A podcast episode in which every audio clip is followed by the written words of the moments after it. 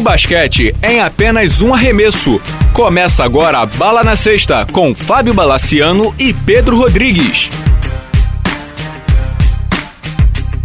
Saudações, pessoal. Esse é o podcast Bala na Sexta. Eu sou Pedro Rodrigues e comigo o grande Fábio Balaciano. E aí, Pedro, tudo bem? Semana especial para quem gosta de basquete. Semana, é, semana, Final Four. É, semana de Final Four e temos um grande convidado conosco, né? Sem dúvida, Pedro. Convidado especialíssimo aqui no podcast. Primeira vez que a gente traz um jogador, um ótimo jogador, é o Jonathan Tavernari, que atualmente joga pelo Pinheiros no NBB, já está até classificado para o playoff do NBB. A gente ainda não sabe exatamente em que posição o Pinheiros vai se classificar. Ele jogador do Pinheiros, mas ele tem uma história muito forte e íntima com, não digo com Final Four, mas com March Madness. O Jonathan é um certamente um dos jogadores mais conhecidos, mais reconhecidos da BYU, Universidade de Salt Lake City. Jonathan Tavernari, tudo bem? Tudo certo. Conta um pouco pra galera de, da sua história na BYU, do, dos quatro anos que você ficou lá, você tem uma série de recordes da faculdade, né? É uma é, faculdade diferente, que tem muito brasileiro, já recebeu muito brasileiro, Baby e tal. Conta um pouquinho de como foi a tua história na universidade, como é jogar o March Madness. Na verdade, isso começou um pouquinho antes de entrar na faculdade, entendeu? Porque quando eu era mais novo, eu sempre via na TV jogos da NCAA, jogos do torneio universitário, né? Eu não sei se você lembra daquele filme com o Shaq, Blue, Blue Chips. Exatamente. Eu assisti aquele filme e eu morri de vontade de jogar, de poder participar no torneio universitário, né? E, e aí eu comecei a, a, a procurar, a, a, saber como funcionavam as coisas e eu percebi que para mim poder re realizar esse sonho, eu teria que ir para lá um pouco mais novo, para terminar o colegial lá, né? Que é a high school. Fui para lá, dei sorte de me dar muito bem nos estudos e, e na quadra e acabei escolhendo ir para BYU. Até então, a BYU tinha dois brasileiros lá. O Luiz Felipe Lemes, que jogou esse NBB pela, pela Liga Sorocabana, e o Rafael Araújo, né, o Baby, que foi campeão do NBB pelo Flamengo, jogou em Franca, jogou em Mogi, agora tá aqui com a gente no Pinheiros. E aí a gente criou uma amizade e eu sempre, eu sempre acompanhei a BYU dali então e consegui ir pra BYU. Você citou em recorde, né? Os meus quatro anos lá e depois, um ano depois que eu saí, foram cinco anos de mais sucesso que a BYU teve na história do programa de basquete, né, da faculdade. Porque meus quatro anos foram a primeira vez que quatro anos consecutivos a faculdade terminou entre os top 20 do país. Foi a primeira vez que a faculdade foi quatro vezes seguidas para o torneio da NCAA, né? Que na verdade você tem vários torneios lá. Você tem o, vamos supor, a chave ouro, que seria o torneio de 68, quando eu estava lá era 64. E aí você tem a chave prata, que é o NIT, que é o que você joga a final no Madison Square Garden. E aí você tem um terceiro, que seria a bronze, que chama o College Basketball é, Invitation. Que é um para que é também é todo, são todos os times de primeira divisão, mas que não tem o mesmo glamour, não tem a mesma atenção que o NIT nem a NCAA tem, né?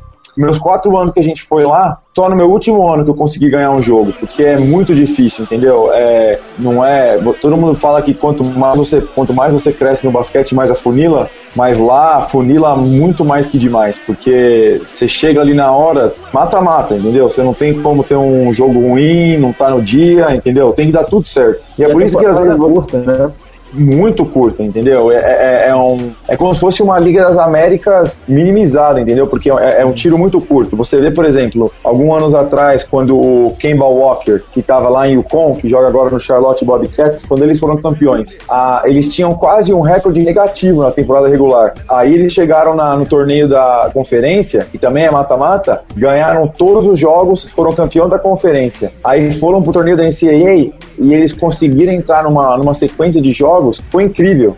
Entendeu? Então é muito momento, é muito é, como você está mentalmente, psicologicamente, fisicamente, entendeu? É uma sequência de coisas que tem que dar tudo certo para você ter sucesso lá, entendeu? E a organização, sabe, o ambiente, não tem comparação, entendeu? Eu, eu poderia comparar assim com uma Liga das Américas que a gente jogou agora aí no Rio, um All-Star Game do NBB, entendeu? De organização, de todo mundo estar tá no lugar certo, na hora certa, sabe? Vários vestiários, é, gente famosa, o país inteiro para pra ver isso, entendeu? Todo mundo fala que o Super Bowl é o evento mais assistido do mundo, é, mas se você fosse parar para pegar todos os dias da primeira e segunda rodada do, do torneio do March Madness, não tem quem nos Estados Unidos não tá ligado disso, entendeu? Até a avó, tia, todo mundo faz um, eu não sei como fala em português, um o bracket, a tabelinha, uhum, entendeu? Uhum. É, o chaveamento, o chaveamento. Todo mundo brinca desse chaveamento, entendeu? A minha esposa, ela, eu e ela, a gente faz um e ela escolhe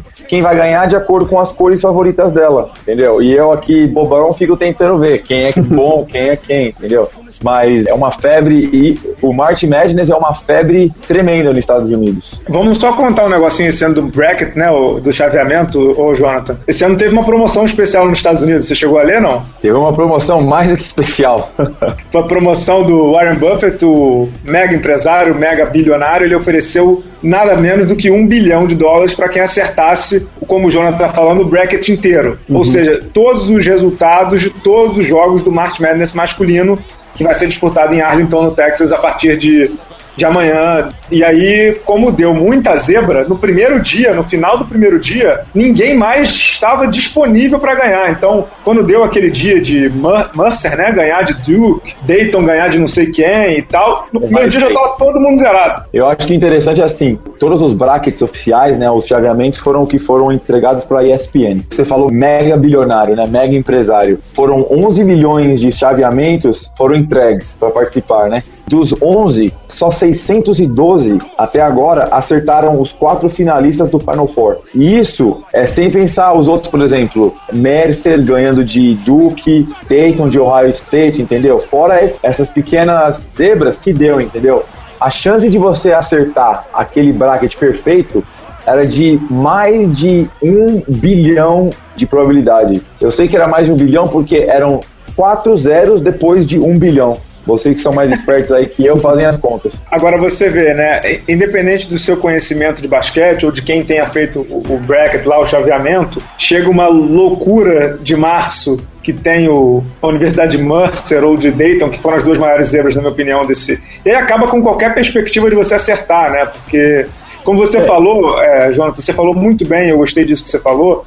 É, tem que estar num dia bom mentalmente, fisicamente, tecnicamente e o jogo de Duke que eu vi, foi um dos poucos que eu vi, assim, do começo ao fim. Você viu que os caras estavam tentando, eles estavam executando tudo direitinho, mas não, não, não finalizava direito, né? Não conseguia. Sabe o que lembra disso para mim? Foi um jogo até que o Ivan Zimmerman na, e o Neto, o técnico do Flamengo, fizeram na Band Esportes. Foi o meu segundo ano que a gente jogou contra a Texas A&M da onde veio o DeAndre Jordan, do Clippers, uhum. é, a gente começou o jogo 12 a 0 perdendo de 12 a 0 uhum. A gente não fez uma cesta até 14 minutos, que foi uma enterrada que um cara, um cara do meu time deu. Entendeu? E a gente estava ranqueado o ano inteiro, fomos campeão da nossa conferência, fomos para a final do torneio da conferência.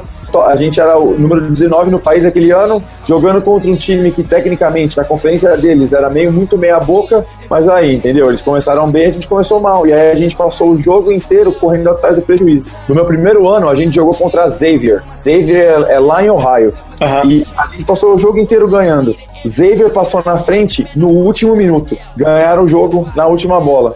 Não tem explicação. Você falou que ganhou um jogo só no seu último ano, né? No seu último ano, já no ano de senior, não é isso? Isso, isso mesmo. E você tem uma história boa que nesse ano, eu andei vasculhando a sua vida. Nesse ano você optou por ser sexto homem, foi isso? Você pediu para ser sexto homem para dar uma força para second unit do time, é isso? Isso, o que aconteceu foi assim, eu fazia quase, quase lá nos Estados Unidos a gente fala tudo por semestres, né, por, por temporadas, por meses. Eu, desde julho de 2007 que eu não tinha uma folga, eu não tive uma férias, porque eu tive a temporada de 2006 2007. 2000, aí em julho de 2007 a gente foi para França com a minha universidade fazer amistosos. Jogamos 2007 2008. Eu vim para a seleção para jogar o Sul-Americano e o pré-olímpico. Voltei, né? Com o Moncho. Voltei para voltei para BYU para jogar meu terceiro ano. Voltei para o Brasil para jogar a Copa América. Voltei para BYU para jogar no último ano, entendeu? É, Eu tava exausto, entendeu? E aí depois da Copa América foi meu casamento, entendeu? Então tava cheio de coisa acontecendo os primeiros três jogos a gente não tava indo muito bem, entendeu? Eu tava, eu tava mal, entendeu? Eu, pressão, eu fui eleito para ser o, o, jogador do ano na conferência, todo mundo achava que eu ia ser seleção americana, All American e tal, e, e aí daquilo tudo foi juntou num pote e explodiu. Aí eu cheguei pro técnico e falei assim, ó, o time tá bom. Na verdade, eu acabei jogando a mesma quantidade de minutos que eu jogava, entendeu? A única coisa que eu saía do banco, falei assim, ó, deixa eu começar o jogo no banco para mim dar uma olhada no jogo, ver o que tá acontecendo, e aí a hora que eu entrar, eu. Você sabe o que eu faço. E aí a gente, a gente mudou essa, o técnico, né, o coach Rose, que é como se fosse um pai para mim, ele fez essa mudança meio contra a vontade dele, e aí a gente ganhou 16 jogos seguidos, a gente conseguiu até então alcançar o ranking mais alto da BYU em mais de 20 anos, que foi ser número 10 no país, entendeu? E, e eu sinto que isso foi um, foi um, sacrifício muito bom na minha vida, porque até hoje lá, eu até hoje de manhã tava dando uma entrevista lá pra TV da BYU, entendeu? Lá todo mundo me conhece, todo mundo é, estende o, tapete vermelho para mim quando eu chego lá, entendeu? E, isso foi, foi, um fruto de um sacrifício que eu fiz, entendeu? E, e aí no final das contas eu acabei sendo o sexto homem do ano na conferência, o Jay Billas, que é um cara, um dos, um dos caras mais ferrados lá da IS, NCAA, me deu o prêmio de sexto homem do ano no país, entendeu? Então, eu tive vários, vários prêmios pelo meu sacrifício. Pra explicar, pra, rapidinho, João, pra explicar aqui pra galera quem é o Jay, Jay Billas, Jay Bilas, sei lá como é que fala o nome dele. Jay Bilas é um, um jornalista super conceituado nos Estados Unidos, ele é da ESPN, é, ele acompanha basquete universitário, acho que brincando há uns 30 anos, né? E ele tem um carinho muito especial por você. Eu já, nessa época, eu acompanhava muito mais do que eu acompanho hoje, e ele te colocou como sexto homem e disse exatamente isso que eu comentei, né? Que você fez questão de sair do banco para também ajudar o time e te, te deu o prêmio de sexto ano lá do basquete universitário americano, né? Isso foi em 2009, isso? Foi em 2010, foi meu último 2010. ano de universidade. E, e aí você vê que, por exemplo, esses tipos de sacrifício, essas coisas, quando você chega no torneio, vale a pena, entendeu? Lá nos Estados Unidos eles têm um termo de Cinderela, que é mais Sim. ou menos, é praticamente uhum. um termo aqui igual no Brasil. É o time Cinderela, como se fosse o, o Ituano esse ano no Campeonato Paulista. Exatamente. Um time que chama George Washington. É uma universidade na costa leste. Eu acho que foi no meu primeiro ou segundo ano, ninguém sabia quem eles eram. Eles tinham perdido mais jogos do que ganho aquele ano. E aí, torneio da conferência, eles decidiram sei lá, deu a louca nele, eles ganharam. E aí eles começaram a ganhar, ganhar, ganhar, ganhar, ganhar, acabaram indo pro Final Four. Como é que você explica um negócio desse? Um time que não tem estrela, nunca teve ninguém na NBA. Nunca Nem pra ninguém... NBA foi esse time, ninguém desse time foi pra NBA. Nunca teve ninguém de expressão no time, entendeu? E aí e o time, um time desse vai pro Final Four. São as loucuras de março. É, antes da gente entrar nos confrontos, eu queria que você me falasse só duas coisas antes da gente entrar nos confrontos desse ano, que são confrontos bem interessantes. Queria que você falasse qual é a sensação que você teve quando você ganhou o primeiro jogo, né? O seu primeiro jogo no March Madness no seu último ano. Qual é a sensação de, tipo, pô, passamos, furamos a, a primeira rodada e vamos pro 32, né? Pra, pra turma lá dos 32. E segundo, você, queria que você falasse um pouco, porque a gente acompanha muito NBA por aqui, TN passa jogo da NBA por aqui, a gente tem o League Pass, o Space também passa mas são torcidas muito diferentes das universitárias. Estou tomando um pouco do tempo do Pedro, o Pedro está ouvindo atentamente, mas acho que. Não, cara, tá ótimo. Depois é... eu tenho uma pergunta da BYU, mas vamos em frente, cara. Queria que você falasse um pouco, primeiro, dessa sua vitória, como é que foi a sensação, e segundo, do, das torcidas, porque a gente vê a NBA as torcidas são muito frias, e na, no basquete universitário, as torcidas, com todo respeito, elas são alucinadas. Queria que você falasse um pouco da torcida e da, da sensação de ter ganho o jogo lá. Eu acho assim, ó, primeiro eu vou falar pra você da sensação que, que eu tive. Se você for ver, a gente ganhou de Flórida na segunda prorrogação, entendeu? E foi um jogo nervoso, foi um jogo difícil, o time de Flórida muito bom. O, Chandler Parsons, que joga no Houston Rockets hoje, estava lá, entendeu? E a gente levou o jogo pau a pau, pau a pau e conseguimos ganhar. E eu lembro até hoje que eu era capitão do time, né? A hora que a gente chegou no vestiário, o técnico é sempre o último a chegar. E aí ele veio correndo e todo mundo pulou na frente dele, ele empurrou todo mundo na frente dele, veio e pulou em mim. É mesmo, né? Veio, me abraçou, e, e aí ele me abraçou, pulou em mim, a gente começou a pular. E aí ele parou, ele me segurou a cara e falou assim, ó, a gente conseguiu, você conseguiu. Entendeu? Legal, hein? É, porque faziam. A última vez que a BYU tinha ganho um jogo no, no March Madness era quando o Danny Ainge jogava lá. Fazia bastante tempo que a BYU não ganhava um jogo no March Madness. E outra Era coisa... do, do Donovan, do técnico Donovan? Exatamente. Foi acho que um ou dois anos depois de ele ter ganho o Final Four com o Joaquim Noah, com o Brewer, aqueles caras. Uh -huh. e, e, aí, exatamente. E o, o Chandler Parsons estava no, no, terceiro ano dele. No entanto, depois dessa temporada, ele até foi lá para Las Vegas para treinar com o time da seleção americana que foi para Turquia, entendeu? Então, não era um time meia boca, era um time muito muito bom. E aí a gente conseguiu ganhar e, sabe, aquela para mim é uma das maiores lembranças que eu tenho da minha carreira na BYU é, é o coach vir no vestiário, começar a empurrar, assim, como se fosse um troglodita, assim, empurrar as pessoas do meio do caminho para uhum. vir para vir me abraçar, entendeu? E você tá falando de torcida, vocês, você, você que são do Rio aí, eu sei que o, o Fábio é meio flamenguista, tô brincando, mas a torcida do Flamengo, o que vocês veem a torcida do Flamengo fazer, que eles fizeram aí no Maracanãzinho, na final da Liga das Américas, é o que toda torcida nos Estados Unidos faz na faculdade. E uma uhum. coisa que é, a torcida do Palmeiras também no NBB faz, e a torcida do Flamengo também faz, cantar o hino do time durante o aquecimento, entendeu? E isso, cada escola lá na bio, cada escola nos Estados Unidos tem seu próprio hino, que eles chamam que é a fight song, que é o seu hino, entendeu? E uma, uma, uma das emoções que eu mais tenho é toda vez que eu ouço o hino da escola, eu lembro da, de estar tá aquecendo antes de jogos e cantar com a torcida, com os, estu, os estudantes, né? Porque é uma universidade. Cantar com eles sobre, sabe, o nosso hino da escola. Mas a torcida são demais, entendeu? Depende, por exemplo, o nosso rival era Utah. Utah e UNLV, de Las Vegas. Uhum. E aí, quando, quando era, era pra ser introduzido o time deles, os caras abriam jornal, sabe? É, em vez de vaiar o ginásio inteiro, imagina 20 mil pessoas com um jornal assim aberto, como se não tivesse nem aí para os caras serem, sabe, é, é, apresentados. Torcida de Duque, entendeu? Que é um ginásio muito pequeno, mas eles ficam em cima de você, assim, eles ficam mexendo na sua cara, assim, você vai tirar a bola, entendeu? Las Vegas, a torcida também lá é maluca, entendeu? Mas eu acho que toda universidade tem um ambiente especial por causa da torcida. Esse ano que vocês ganharam foi o ano do Free não foi? Não, foi o ano depois do Dimmer. Foi. O Dimmer esse ano ele era terceironista, e aí o outro ano foi que o, o Dimmer Mania é, explodiu. Ele agora tá no Chicago, eu vejo que você sempre fica colocando no Twitter o nome dele lá, né? Ele, as nossas esposas são muito amigas, entendeu? Toda vez que a gente tá de volta em Utah, que ele tá fora de temporada e eu tô lá para passar o verão lá, a gente sai para jantar, a gente tá sempre junto, entendeu? Isso é uma da, isso é uma das coisas que não tem preço na vida, entendeu? Por exemplo, esse grupo de amigos que eu tenho do meu primeiro ano da BYU até meu último e mais o, o ano depois, meu primeiro ano profissional, a gente é muito junto. Então toda vez que a gente, toda vez que eu tô, que a gente tá em Utah todo mundo, que é onde eu moro quando eu tô fora de temporada, a gente se encontra, a gente faz churrasco, eu levo todo mundo para jantar numa churrascaria brasileira, a gente paga. É, depende.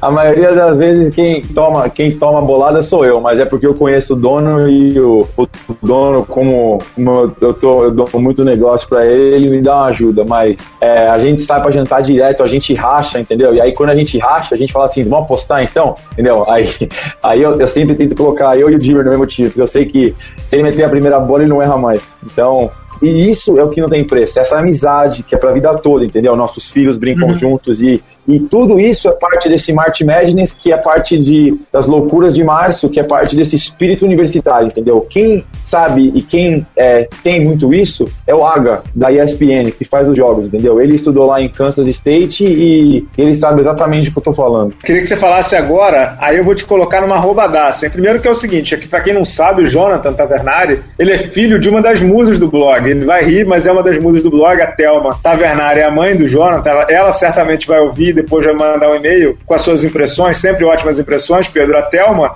é técnica da base do Pinheiros. Então o Jonathan literalmente nasceu dentro da quadra. É técnica da base do Pinheiros, ela que forma essa molecada toda, desde os 12, 13, 14 anos. Ela sabe tudo de basquete, sabe tudo mesmo. Essa não sei se o Pedro Rodrigues sabia, hein? Ah, eu vi na Wikipedia. Ah, eu me preparei um pouquinho antes. Mas eu tô perguntando ele, Pedro, manda bala aí. Eu me lembro muito do Sean Bradley, cara. Eles comentam alguma coisa dele lá? Como comentam, toda universidade tem um departamento atlético. O departamento atlético da BYU, a gente tem um restaurante que é só para atleta, academia é só de atleta. E no restaurante tem um pôster do Sean Bradley que até hoje, quem adivinhar o número certo de biscoitos Oreo. Você tem que colocar um em cima do outro para dar a altura do Sean Bradley. Você ganha um hambúrguer, você ganha um menu de hambúrguer, batata frita e refrigerante de graça, entendeu? E aí todo mundo fica bravo porque, porque os atletas todos sabem qual é o número, entendeu? E aí toda vez a gente ia lá na universidade, na lanchonete falava assim, ó, aqui tá o número. E todo mundo tinha que dar, eles tinham que dar pra gente um menu de graça. Mas eles falam bastante porque o Sean Bradley ele, ele é muito ativo na comunidade. A BYU ela é da Igreja Mormon, a Igreja dos Santos de Jesus Cristo dos Santos dos Últimos Dias. Ela é totalmente patrocinada, ela, a escola é da religião. Então, ele é muito ativo na comunidade, fazendo serviços religiosos. Ele serviu uma missão de dois anos na África do Sul. É, pois é. é. Isso que eu ia perguntar, porque ele só fez o primeiro ano, ele só fez o freshman e foi fazer a missão, né? Certo? E, e ele, ele é muito ativo na comunidade. E você sabe que a NBA passou a regra de calouros terem, eu não sei como fala em português, em português bala, salary cap, o teto salarial. A NBA começou a ter um teto salarial por causa do Sean Bradley, porque o, quando ele voltou da missão, ele assinou um contrato com o Dallas de mais de 60 milhões de dólares. E aí todo mundo falou assim, o Chris Webber, todo mundo, o Charles Barker falou assim, ó, peraí, como é que esse cara vai entrar e vai ganhar praticamente o que eu tô ganhando? Entendeu? Sem passar pelo draft, né? Exatamente. O Sean Bradley é, foi um dos últimos caras a receber um contrato estratosférico, né, meio galáctico, fora do teto salarial dos novatos. Isso aí. É, esse jogo que o Jonathan falou, que eles ganharam, foi no dia 18 de março de 2010, foi 99 a 92 contra a Flórida. Foi segunda prorrogação, como ele disse. O Jonathan jogou por 19 minutos, teve 6 pontos e o Free Death, teve a Free Death mania lá nos Estados Unidos, foi uma insanidade que falaram desse cara. E era um, é um matador de bola nato, né? Ele teve 37 pontos, o Jonathan com 8 bolas de 3. É, aquele jogo foi demais. Como, como eu falei pra você, entendeu? Você entra nervoso, você é, não tá preparado e graças a Deus aquele dia o Dimmer tava no dia bem dele. Se você olhar aí, tinha um outro cara que foi muito importante pra gente. O nome dele é Mike Lloyd, que é Sim, um. Sim, do banco, né? Exatamente. As médias dele na temporada eram tipo de 10 minutos, 15 minutos, 4, 5, 6 pontos. E nesse dia ele fez acho que 26 pontos, porque uhum. todo mundo ficava grudado no Dimmer, todo mundo ficava grudado em mim, todo mundo ficava preocupado e deixava ele livre. E aí ele acabou fazendo uma diferença enorme. Pra gente, essa pra mim foi essa foi uma das maiores loucuras de março. Eu já, é, já experimentei, porque foi uma uma coisa assim, da onde que ele tá fazendo essa cesta? Como é que ele sai batendo? Ele pega o rebote e ele mesmo vai fazer cesta, entendeu? A gente no banco tava de boca aberta, mas é, aquele dia foi, foi um dia especial. Então é isso, pessoal. Essa foi a entrevista do Jonathan Tavernari, do Pinheiros, ex-jogador do BIU, aqui para o podcast Bala na Sexta. Esperamos que você tenha gostado e nos vemos semana que vem.